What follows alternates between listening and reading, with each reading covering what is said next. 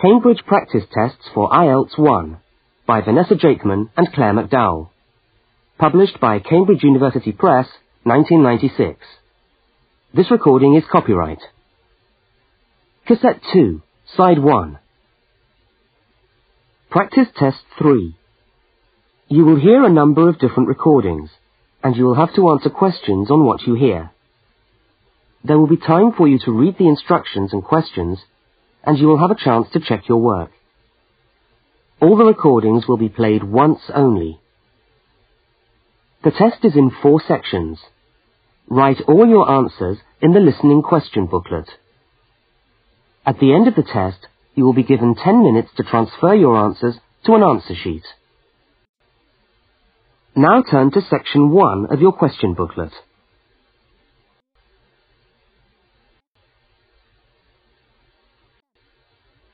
Section 1. You will hear a student inquiring about parking facilities. First, look at questions 1 to 4. For each of the questions, four alternatives are given. Decide which of the alternatives, A, B, C or D, best fits what you hear on the tape and circle the appropriate letter.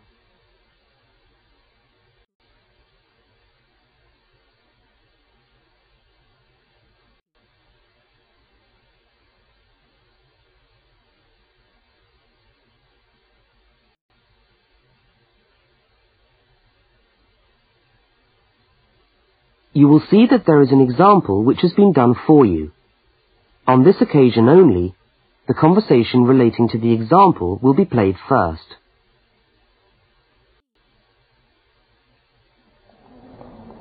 How do you come to the university each day? Um, train or bus or do you have a car? Oh, I always walk. I haven't got a car and um, anyway, I live quite close.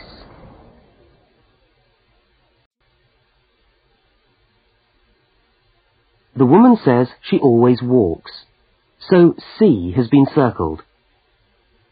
Now we shall begin. You should answer the questions as you listen, because you will not hear the recording a second time.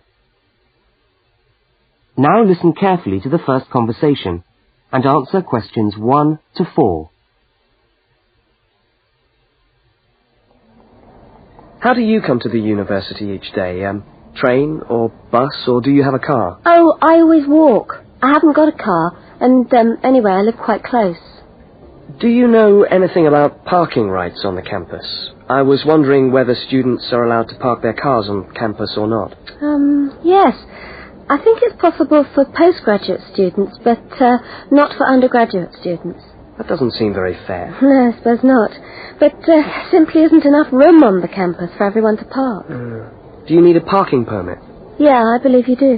Where do I get that from? Um, I think you can get a parking sticker from the administration office. Where's that? It's in the building called Block G, right next to Block E. Block G? Yeah. All right. And what happens to you if you don't buy a sticker? Do they clamp your wheels or give you a fine? No, I think they tow your car away. Oh, really? Yeah. And then they fine you as well, because you have to pay to get the car back. I'd better get the sticker then. Yeah. Where exactly is the administration office again? I'm new to this university and I'm still trying to find my way around. Right. You go along Library Road, mm. past the tennis courts on your left and the swimming pool on your right. Yeah. And um, the administration office is opposite the car park on the left. You can't miss it.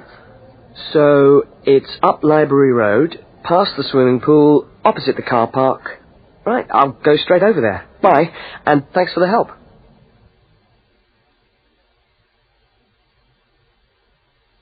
Now you have some time to look at questions 5 to 12.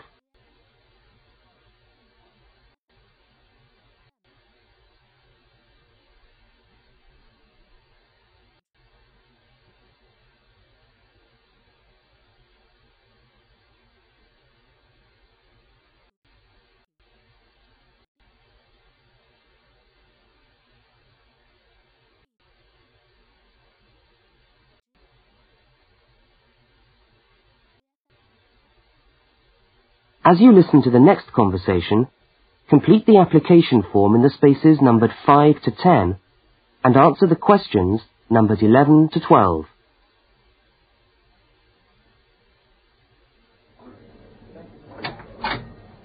Good morning. Can I help you?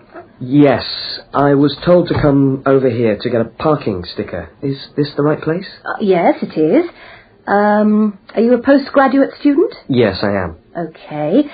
Well, I'll um, just need to take some details. Uh, your name? Richard Lee. That's spelt L double E. Richard Lee. And uh, the address? Flat 13, 30 Enmore Road. How, how do you spell Enmore? Oh, E N M O R E. And that's in the suburb of Newport. Um, N E W P O R T. Mm-hmm. Faculty?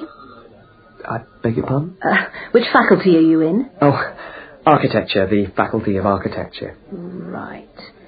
And the registration number of your car?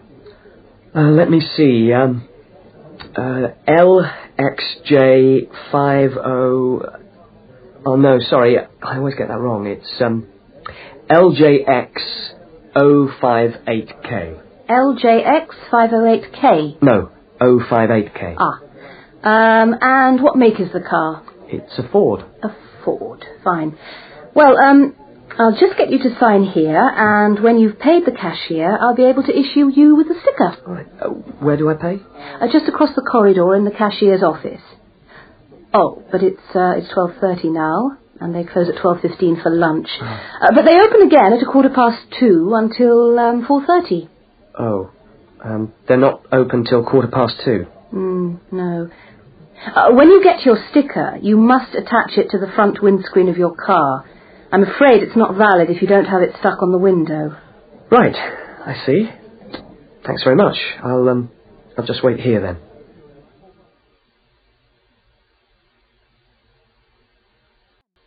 That is the end of section 1. You now have half a minute to check your answers.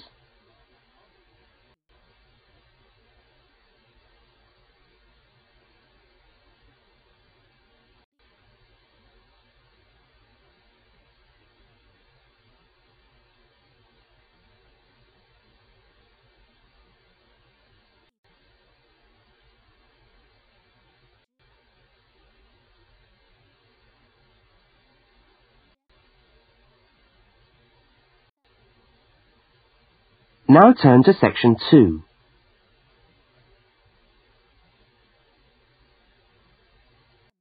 Section 2. You will hear a talk given by a guide showing a group of people round a museum.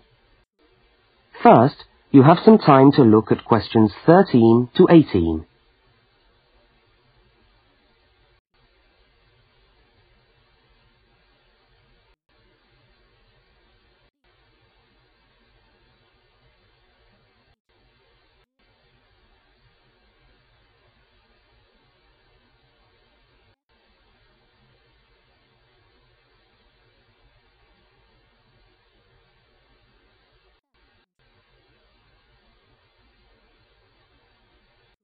Now listen to the guide and complete the notes by filling in the numbered spaces 13 to 18.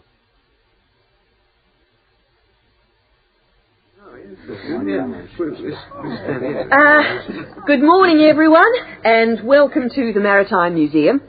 Now, before we commence our tour, I'd just like to tell you a little bit about the history of the museum. As you can see, it's a very modern building, built in the postmodern style, and it was in fact opened by the Prime Minister of Australia in November 1991. It's been designed with a nautical flavour in mind to remind us of our links with the sea. But the museum isn't only housed in this building. There are a number of historic ships docked outside in the harbour which form part of the museum and which you are also free to visit. And we'll be coming to them shortly. I'd just like to point out one or two things of general interest while we're here. Um, handicapped toilets are located on this floor and the door shows a wheelchair. Uh, the cloakroom, where you can hang your coat or leave your bags, is just behind us here. Uh, the education centre is on the top floor, and there's a good little library in there which you might like to use. Uh, follow the signs to the education centre. Uh, you'll see a lot of little green arrows on the wall. Uh, the green arrows will take you there. The information desk, marked with the small letter I on your plan, is located right here in the foyer. So if you get separated from your friends, I suggest you make your way back to the information desk because we'll be returning to this spot at the end of the tour. All right? Now, if you look out this window, you should be able to see where the museum's ships are docked. If you want to go on a tour of the old ship, the Vampire, she's docked over there, and you should meet outside on the quay. However, a word of warning. I don't recommend it for the grandmas and grandpas because there are lots of stairs to climb. Uh, right now, um, let's move on. Oh, I almost forgot to give you the times for that tour. Now, tours of the vampire run on the hour, every hour. All right? Now look at questions 19 to 23.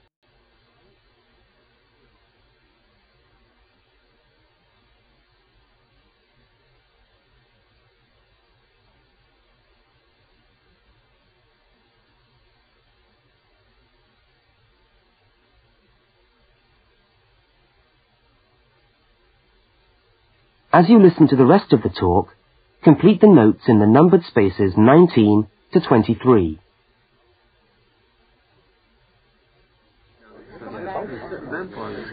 Uh, let's take a walk around the museum now. The first room we're coming to is the theatre. This room is used to screen videos of special interest and we also use it for lectures. There's a continuous video showing today about the voyages of Captain Cook, so come back here later on if you want to learn more about Captain Cook. now, we're moving along the gallery known as the Leisure Gallery. Uh, this is one of our permanent exhibitions, and here we try to give you an idea of the many different ways in which Australians have enjoyed their time by the sea. Um, surfing, swimming, life-saving clubs, uh, that's all very much a part of Australian culture.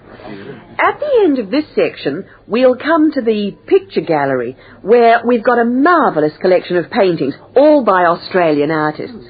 I think you can buy reproductions of some of these paintings in the museum shop. They're well worth a good look.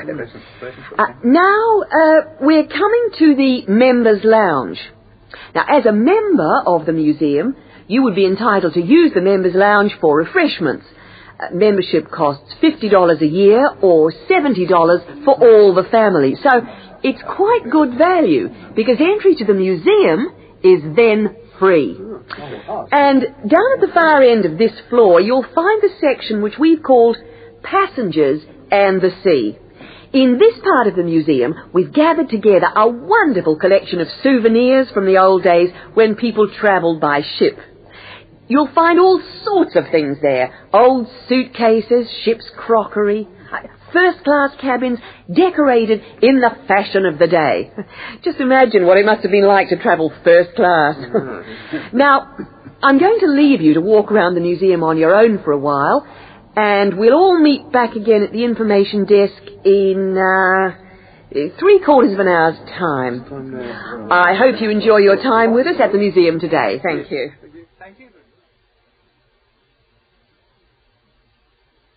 That is the end of section two. You now have half a minute to check your answers.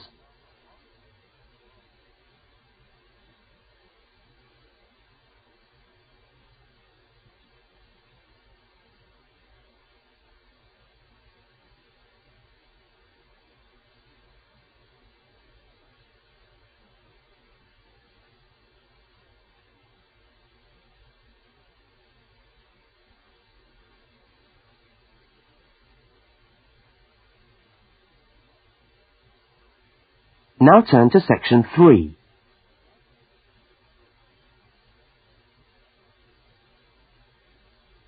Section 3.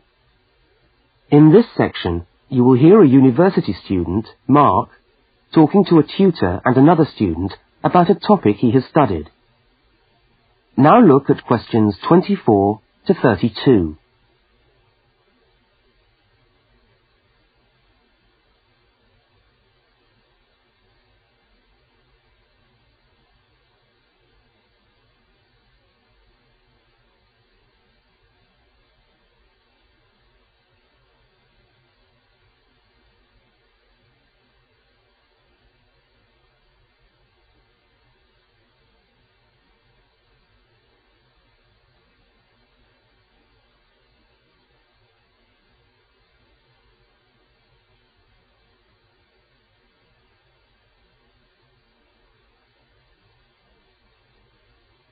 Now listen to the conversation and answer questions 24 to 32.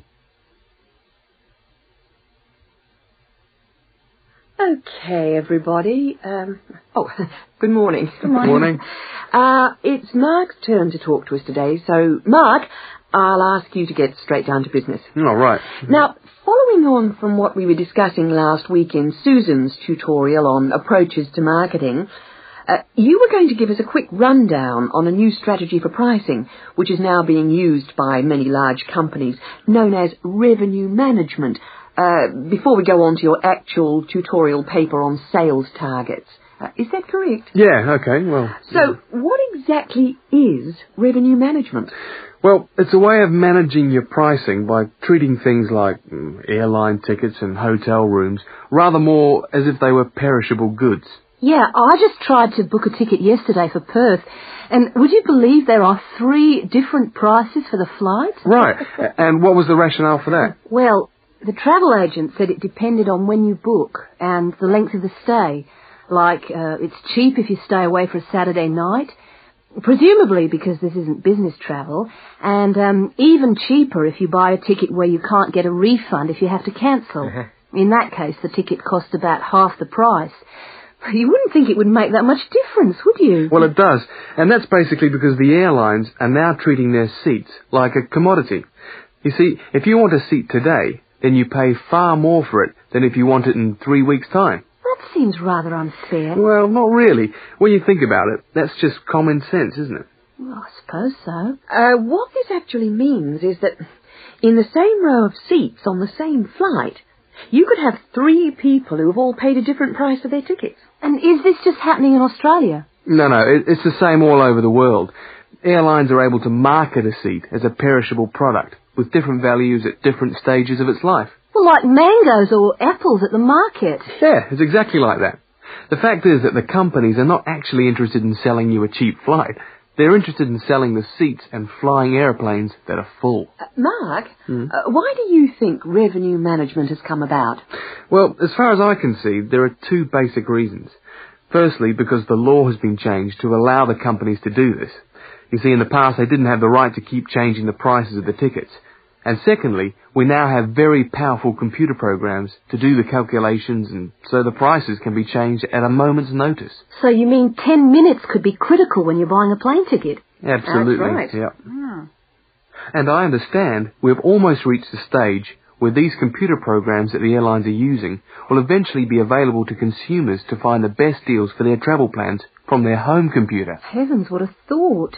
So the travel agent could easily become a thing of the past if you could book your airline tickets from home.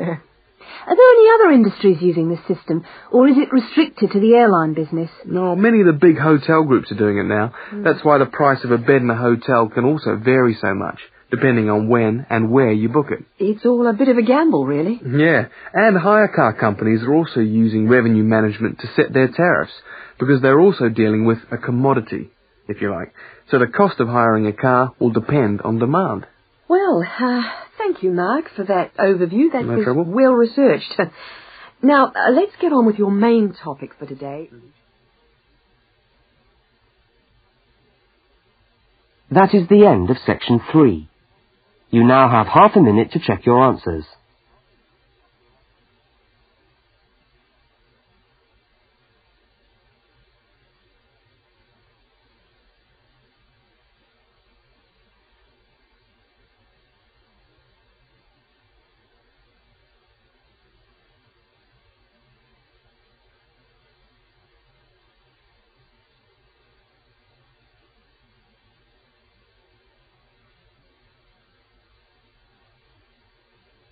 Now turn to section 4.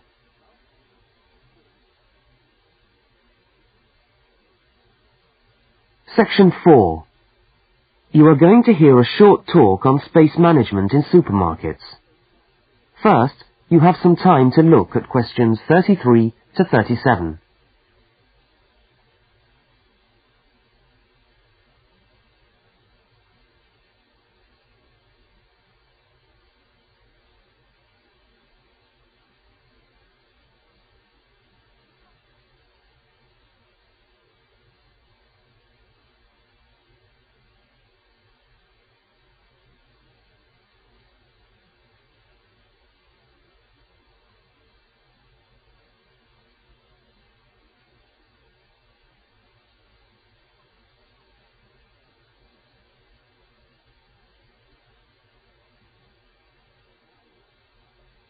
Now listen to the first part of the talk and complete the table by filling in the numbered spaces 33 to 37.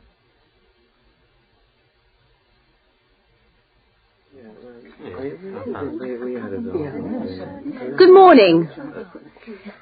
Welcome to this talk on space management.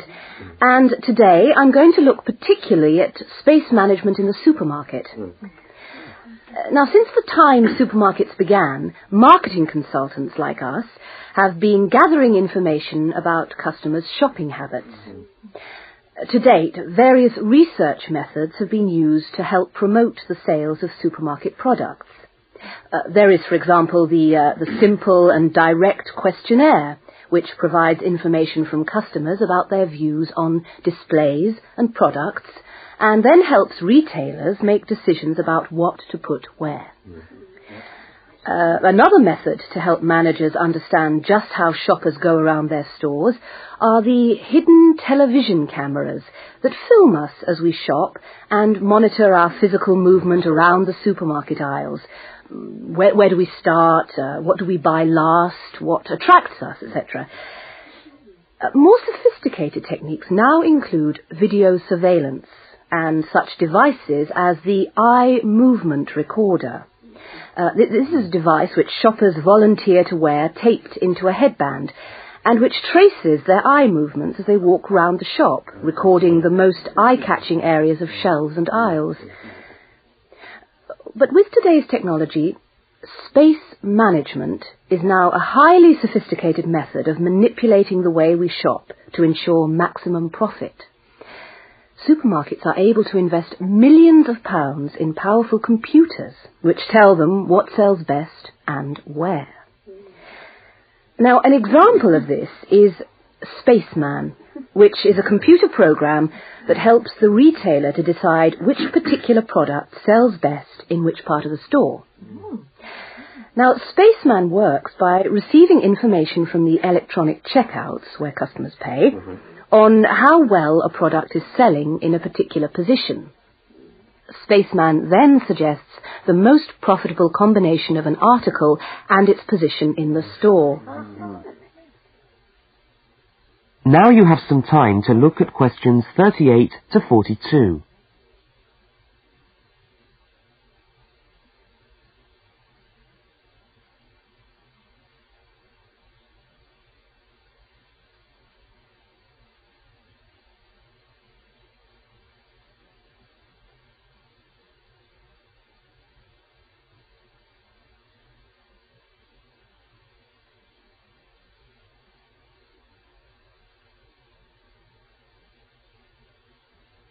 As you listen to the rest of the talk, label the diagram by filling in the numbered spaces 38 to 42.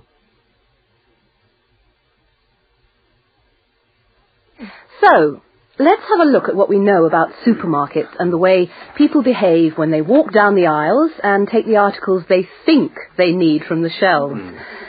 Now, here's a diagram of one supermarket aisle and two rows of shelves. Mm-hmm. Here's the entrance at the top left-hand corner.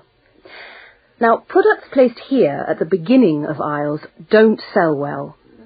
In tests, secret fixed cameras have filmed shoppers' movements around a store over a seven-day period. When the film is speeded up, it clearly shows that we walk straight past these areas on our way to the centre of an aisle. Items placed here just don't attract people. When we finally stop at the centre of an aisle, we pause and take stock, casting our eyes along the length of it.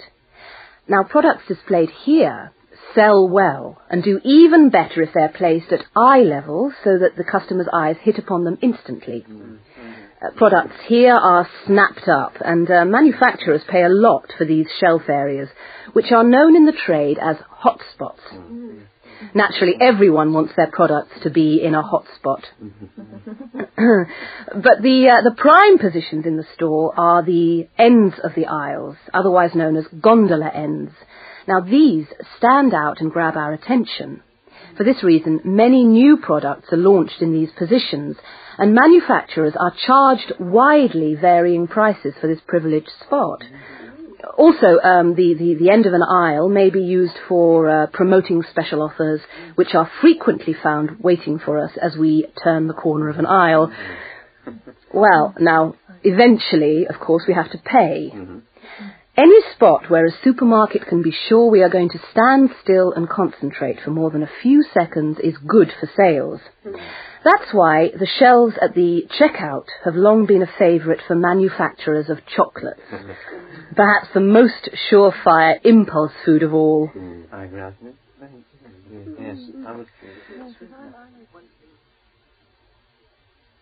That is the end of section four. You now have half a minute to check your answers.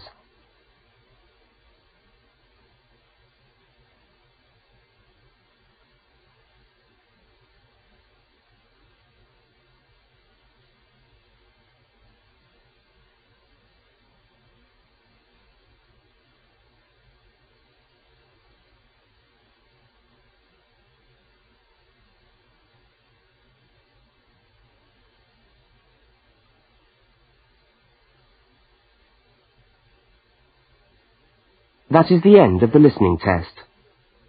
You now have 10 minutes to transfer your answers to the listening answer sheet.